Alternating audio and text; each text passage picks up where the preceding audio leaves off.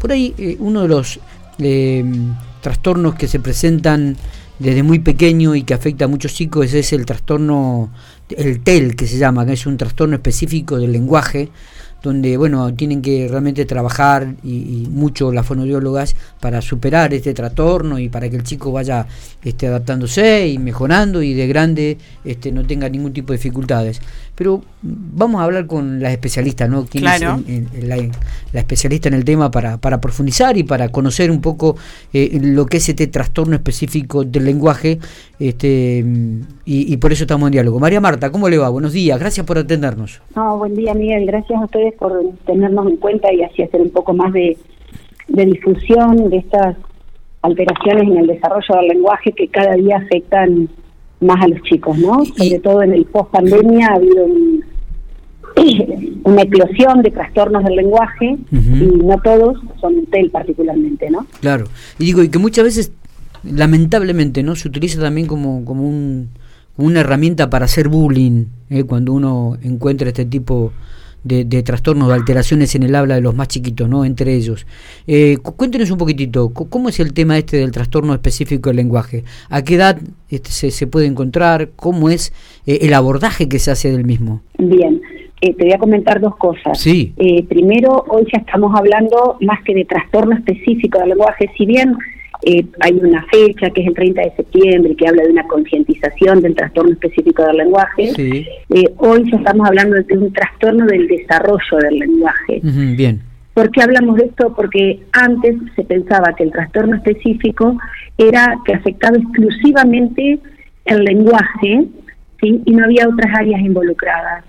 Hoy, con el avance de los diagnósticos, con el avance de las investigaciones, ya sabemos que un chico que tiene un trastorno del lenguaje en edades tempranas, eh, a medida que crece va teniendo otras áreas afectadas, como la atención, como los aprendizajes.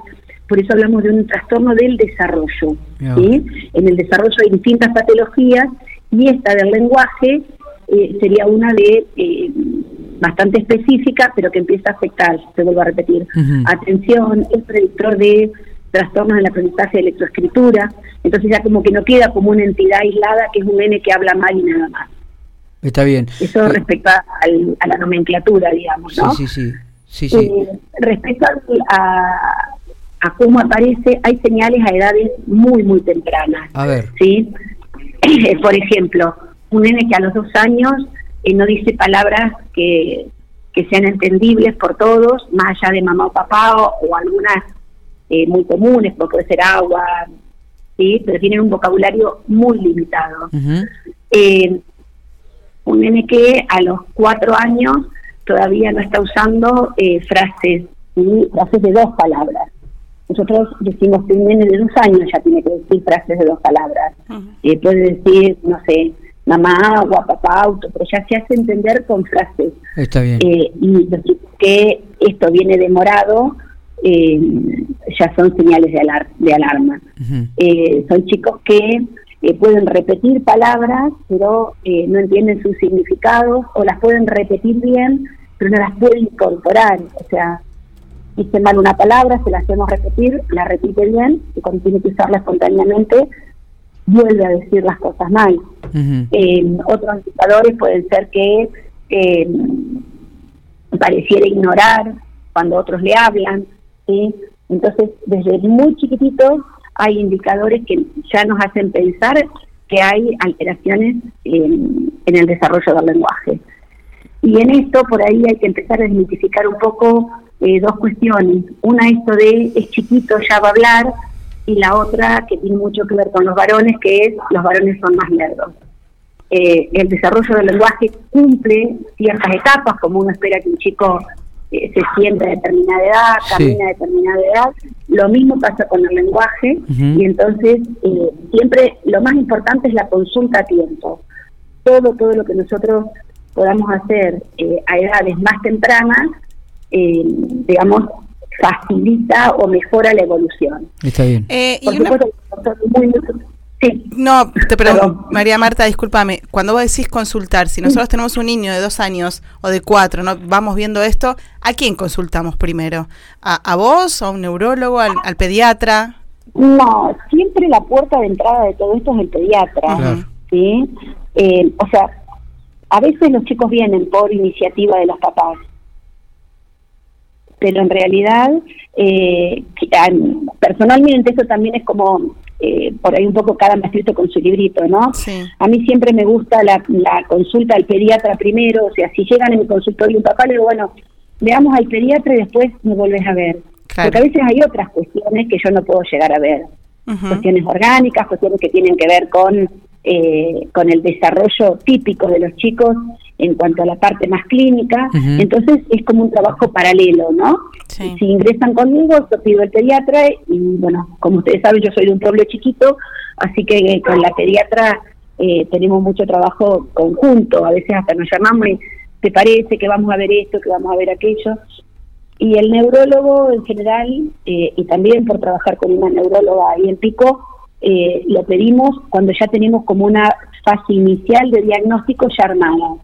Ya el pediatra sabe que los, hitos del desarrollo se están cumpliendo y de qué manera. Yo ya sé qué partes del lenguaje evalué y ahí recién pedimos la consulta en neurología eh, o autorrino. A veces hay indicadores que me hacen sospechar, bueno, escucha bien, no escucha bien, qué está pasando. Eh, entonces es como que uno al neurólogo llega ya como eh, con un andamiaje de, de información para evitar que el neurólogo tenga que hacer la primer consulta de pediatría, lo cual implica una pérdida de tiempo para ellos, que, que hay muy poquitos en La Pampa, hay dos neurólogas infantiles nada más, y también a quienes somos del interior un gasto excesivo para que los papás vayan, vengan.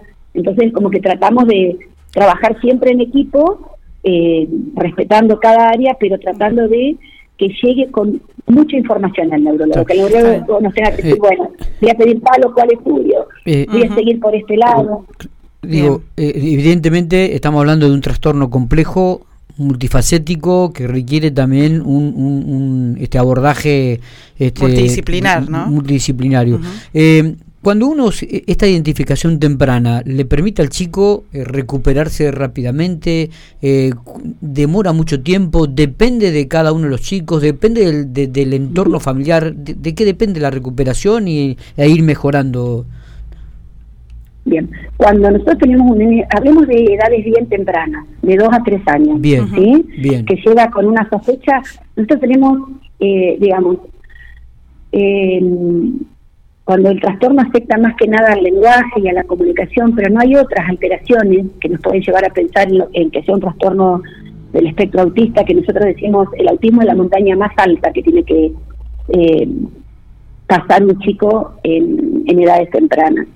En el trastorno del lenguaje, eh, nosotros tenemos como dos entidades. Una que es un retraso del lenguaje. ¿sí? En el retraso del lenguaje, las pautas que aparecen están, pero aparecen más despacito. ¿sí? Un nene que a los dos años tenía que decir 50 palabras y frases de dos palabras, y está diciendo mucho menos que eso. Pero sigue esta línea, a lo mejor a los tres empieza a decir las 50 palabras y las frases de dos, y alrededor de los seis se equipara. ¿sí? Es un retraso del lenguaje. Cuando nosotros hablamos de un trastorno específico del lenguaje, un trastorno en el desarrollo del lenguaje, estamos hablando de una desviación del, eh, de este lenguaje. Ya el lenguaje no es que viene más despacio, sino que va por otros caminos.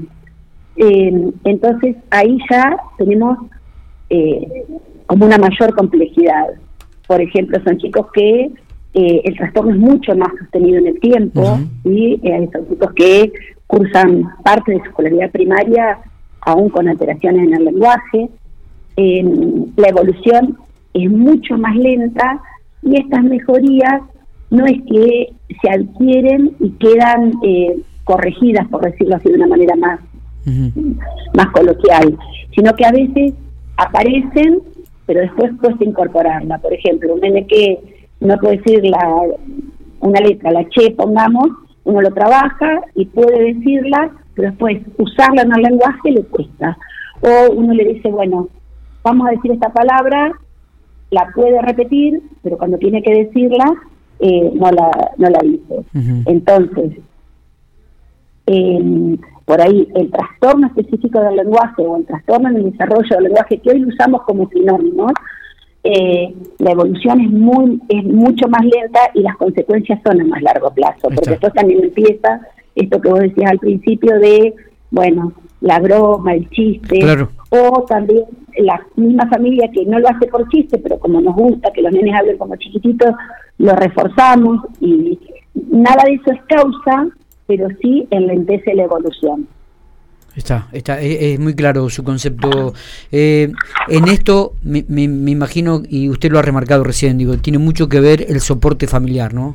Me, parece que es clave en esta recuperación. Mira, la ciencia y no yo dice que hay como para la recuperación de cualquier trastorno del desarrollo hay eh, como tres patas eh, muy importantes. Una es eh, trabajar con el, el, diagnóstico temprano. No hay que tenerle miedo al diagnóstico. Los diagnósticos no son etiquetas. El diagnóstico es la base para saber por dónde seguimos trabajando. En lo que te decía recién, es lo mismo un nene que lleva un camino normal en el desarrollo más lento y un nene que lleva un camino desviado. La segunda pata es trabajar con eh, terapeutas que estén en la línea del desarrollo. Los chicos que eh, tienen alteración en el desarrollo, uno tiene que empezar a pensar, bueno, ¿cuál es el camino que sigue el desarrollo normal para ver cómo lo voy trayendo o voy haciendo que ese desarrollo sea eh, más parecido? No sería normal, sería neurotípico, ¿no?